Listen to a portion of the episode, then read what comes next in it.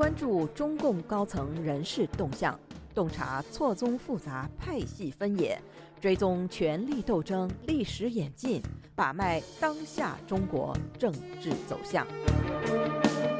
请收听《夜话中南海》。听众朋友们好，欢迎收听美国自由亚洲电台《夜话中南海》节目，我是节目的播讲人和撰稿人高鑫。我们今天所要播讲文章的题目是刘亚洲二十二年前的文章内容，竟令爱国军人绝望到想死。我们本专栏的上篇文章《刘亚洲果真反对武力攻台吗》已经介绍了，如果仔细研讨刘亚洲的金门战役检讨一文，无论如何不应该得出刘亚洲反对武力攻台或者说反对武统的结论，恰恰相反。刘亚洲这篇写于二十二年前的大作，恰恰不是在宣扬攻台必败，成文的目的就是要提醒全党全军，更是提醒当时在内部讲话中已经宣称台海必有一战的时任中共总书记江泽民，唯有认真汲取金门之血战的教训，才能在未来的台海决战中稳操左券。但是偏偏就有中国大陆毛左在批判文章中斥责。整个金门战役检讨一文，完全站在蒋匪军的立场上，对牺牲的解放军指战员冷嘲热讽、幸灾乐祸；对反动势力则极力渲染其战斗精神，赞赏不已、庆幸不已。撰写这类批斗文章的作者，以刘亚洲曾经探访过金门、参观过人家的纪念馆为佐证，结论出刘亚洲渲染的金门战役是替蒋匪军打气、打击解放军的士气，企图吓退解放台湾的步伐，这样就保护了他心中的民主样板——中华民族的出路——台湾式政治。读了刘的金门战役检讨，给人的感觉，解放军再也无法无力与匪军一战，以武力解放台湾的事，当然也就不必再想了。其实，客观地说，刘亚洲的金门战役检讨中，谈得上揭露了一些中共历史黑暗面，而能够被反贼们引以为惧的，只有如下一段。金门战役，我军被俘四千余人，其中三千人于一九九二年被台湾用渔船分批遣返大陆。这三千人一律被开除党籍、军籍，遣返老家种地。一部分人被定为叛徒、判刑。文化大革命中，这三千人通通受到批判，纵使农民也不能幸免。用他们自己的话说，就是苦战三天，受苦三十年。一九八三年后，为这批苦难将士恢复政策，也不过是补发一点钱物，恢复党籍。按雇员处理军籍问题，其中不少人由于挨饿、生病、批斗、年迈等原因，早已不在人世。活着的人都年过七旬，华发飘零，一生也就这么毁了。驻工团教导员陈志文被俘后坚贞不屈，在集中营里组织斗争，回大陆后却被指定为叛徒。一九八三年通过复查，为其恢复党籍，三十一年冤屈得到伸张，因兴奋过度，心脏病突发猝死。全村人痛哭道：“老陈什么苦都吃了，什么罪都受了。”可什么福也没享过，命薄啊，如此而已。限于篇幅，我们不可能逐段逐句地对刘亚洲的金门战役检讨进行详细分析，但就凭这其中的，才能在未来台海决战中稳操左券一句，就足以说明刘亚洲当时为此文的苦心，真的是如军报网的一篇评论文章所说的：“以史为鉴，挫折过往，立后人。”我们拜读过所有能够在网上搜索到的中国大陆境内毛左们的批流文章，发现不少都是在用刘亚洲金门战役检讨中讨论美军必然参战的部分当论据把柄，认为刘亚洲是长敌人的志气，灭自己的威刚。刘亚洲在他的这篇金门战役检讨中特别提醒了：历史是教科书，历史的经验值得注意，将来我对台作战，务必做好第三股力量以突如其来的形式介入的准备。刘亚洲说：“这第三股力量可能是日本，主要是美国。请注意，这句话是刘亚洲二十二年前写下的。现如今，日本方面自‘台湾有事就是日本有事’的口号提出以来，中日关系之日益恶化和亚洲小北约的实际形成，已经令全世界都坚信，一旦台海开战，日本绝无可能无动于衷。但二十二年前的中日关系正值蜜月。”当时的刘亚洲已经把日本列为以突如其来的形式介入中共对台作战的第三股力量，确实称得上是有先见之明。另外，早在七年前的二零一五年十月，刘亚洲又发表了题为《从钓鱼岛问题看中日关系》的文章。他写道：“中日不断对抗会使中日双方和平的方向越走越远，向战争的方向越走越近。而一旦中日陷入军事冲突，对中国而言只有一个选择：必须打赢，没有退路。”发表这篇文章时的刘亚洲，正在他的国防大学政委的宝座上实践了他的强军大梦。此文发表几个月之后，习近平即亲率全体中央军委委员前往国防大学。当时的中共官媒还特别以“上将刘亚洲有多强硬”为题发表专题报道。特别配发了刘亚洲向习近平做讲解的照片。详细介绍有高层文胆、军中才子、中国鹰派之称的刘亚洲发表的文章，多论述中日关系、中美关系、军事改革等，多有强硬表态。同时，他也会发表有关军队反腐的言论，言辞犀利。而就在中共官媒把刘亚洲以及他当时的国防大学的重要理论助手戴旭大校都称之为中国鹰派的同时，在一批毛左们的眼里，他刘亚洲则完全相反。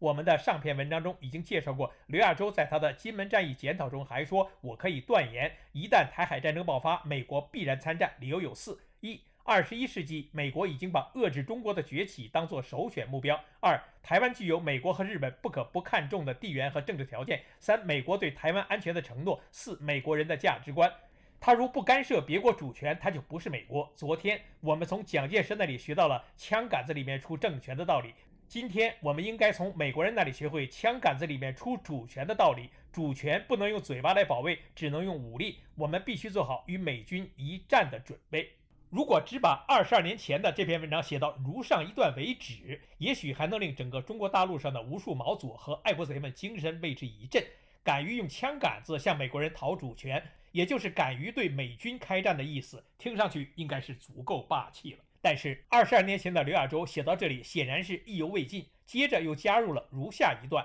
事实上，美军已经制定好的几套对我作战的方案中，第三套方案极似神风。原文如下：让中国完成二十万人以上的登陆，再突然介入夺回制空制海权，并封锁台湾海峡，联手台军围歼失去弹药与补给的中国军队。这个方案可以给中国极大的政治打击，相当程度的震撼和摧毁留在大陆的中国军队的战斗意志。二十二年前的美国方面是否已经有了武力阻吓中国犯台的几套作战方案，以及刘亚洲是怎么知道的，我们无从评论。但显然是刘亚洲这里所说的这个方案可以给中国极大的政治打击，相当程度的震撼和摧毁留在大陆的中国军队的战斗意志，令毛左及爱国贼们无法受用，认为刘亚洲是长敌人的志气，灭自己的威风。与他刘亚洲的其他作品中对美军之实力的客观介绍和分析联系在一起，上纲上线。他刘亚洲就成了隐藏在军队中的第五纵队、普世价值的吹鼓手、中国军队的头号汉奸、带路党的带头人等。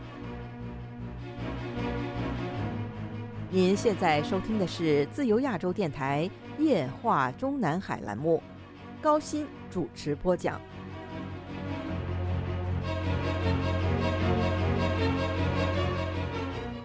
自今年初，香港有媒体关于刘亚洲可能被判死缓的消息传回内地后，毛左们立刻再次掀起一次批流高潮。一篇刊登于《乌有之乡》署名故人评说的文章《回看刘亚洲》中写道：本世纪初，二十年前，刘亚洲名声鹊起，如日中天，被称为思想家、战略家、理论家，光芒四射，让人不敢直视。刘的书虽然没有正式出版，但在国大、军科附近的几家书店都有印刷出售。军队一些院校也有人盗印刘的书出售，刘的文章在军内网上也能看到。这位自称是二十年前的青年军人的批流文章作者回忆说：“我也是那个时候读到刘亚洲的文章。”诸如假身在即、金门战役检讨之类，我那时也年轻气盛，不那么轻易接受别人的观点。刘亚洲的文章的确很流畅、突兀、引人入胜，让人有看完的冲动。但是刘亚洲的言论和我们此前受到的教育，不但在内容上，而且在感情上、立场上、思维方法上完全对立，无法兼容。看了刘亚洲的文章，感觉自己以前学的党史、军史、毛选、马列主义哲学，完全是错的、过时的、没用的。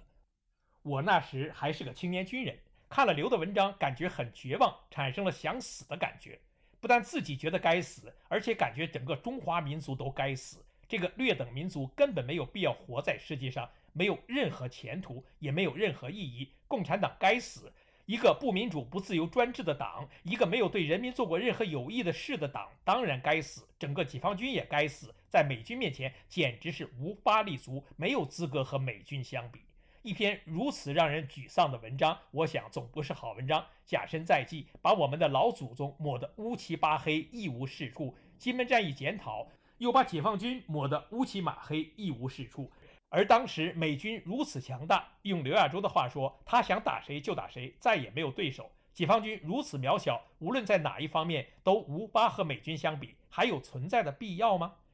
这位二十多年前的青年军人，在他的文章中继续批判道，在《假身在即》中，刘亚洲把满清当作汉人、中华文化的救世主，甚至扬州八日、嘉定三屠也成了中华文化脱胎换骨的必要成本。不但不能批判，相反，对清人的屠刀，我们还必须感激庆幸。让人震惊，解放军的高级将领。怎么会有如此荒谬的言论，而且还受到那么多的追捧？几乎听不到批判的声音。尤其刘亚洲在美国发动伊拉克战争、阿富汗战争、科索沃战争等几场侵略战争时，对美国霸权不但不加以批判，而且还说美国这么伟大的民族，他不统治世界，谁统治世界？和当时的凤凰卫视一个调子。尽管当时崇洋媚外、民族自建成风。但是，如刘亚洲那样卑躬屈膝、颂扬霸权主义、颂扬中国宿敌的人物仍不多见。据此，这位批流作者强烈质疑：刘亚洲这样的人物，如果生活在土地革命战争期间，面对强大的国民党反动势力，他会参加土地革命吗？他不会退党吗？不会叛变吗？如果他是抗日战争时期的国民党高级将领，他能坚持抗战吗？他不会投降吗？他会不会积极反共、消极抗日？如果他是建国之初的高级将领，他敢参加抗美援朝吗？他会支持抗美援朝吗？我很怀疑。不但是大批特批刘亚洲这位二十年前的青年军人，还把一些被中国内地网民和中国境内公认的中国军内鹰派人物，也都捎带着乱批了一通。他说，留任某校政委后，便网罗了一批军内公知型专家学者，把国内军队的思想教育搞得乌烟瘴气，也有他们的一份功劳。有位少将被称之为鹰派，但却又提出了救美国就是救中国，来自国大。在俄乌战争期间，指俄罗斯采取了一种被人类文明抛弃的崛起形式的公信大校，也来自国大。那位称美国人有外星人帮助，并让中国宁可信其有，并可信其无，指朝鲜是中国的灾难的网红少将，也出自国大。留的这种荒谬诱人风格，不但不受批评，而且还被认为是不拘一格用人才。这里的公姓大校无疑是指龚方斌，他的越界和出格，以及哪一位网红少将曾经使朝鲜是中国的灾难，我们都会在本专栏的下篇文章中有所涉猎。而如上所说的“救美国就是救中国”之说的专利所有者，应该是解放军空军少将、空军指挥学院教授乔梁。二零零九年六月二十三日，《环球时报》发表了著名的超限战作者乔梁的《论救美国就是救中国》。按乔梁的说法。中国国力的日益雄厚，难免助长国内民族信心的高涨。不过，在这个时候谈中国独立的国家战略和国际战略，其实有一点自大，因为几乎中国所有的国内或国外政策都深受美国影响，基本上所有的政策都要考虑美国的反应，这是我国决策的一条隐形线索。中国到现在还是被绑在美国的经济圈上的。作为美国主要的产品加工厂、商品提供者，中国谈大国思维、大国策略就必须考虑美国因素，这是中国今天的一种。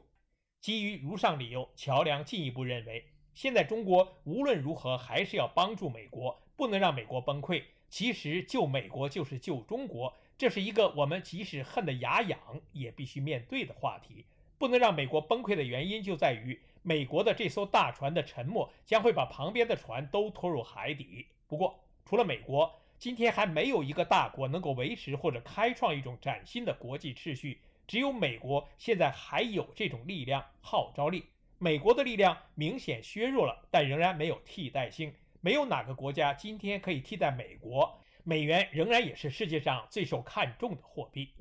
如上文章内容发表之后，一时间遭到了中国大陆毛左以及爱国贼们的齐声讨伐。其实，乔梁当时表达如上观点的目的，不过是因应当时网上一片抛售美国国债的爱国呼声，要提醒那些心态操之过急的爱国贼们少安勿躁，试图让自己的拥趸者们相信，现在中国继续购买美国国债。不是因为糊里糊涂的继续上美国人的圈套，而是现在中国和美国的利益已经捆绑在了一起。救美国主要是为了保障中国的利益，但在下一次经济危机到来时，美国很难过去。乔梁这篇文章的最后一句是。我无法看好美国，但是中国还需要耐着性子陪美国走完这一段。听众朋友们好，我们今天的夜话中南海节目就播讲到这里，谢谢各位收听，我们下次节目再会。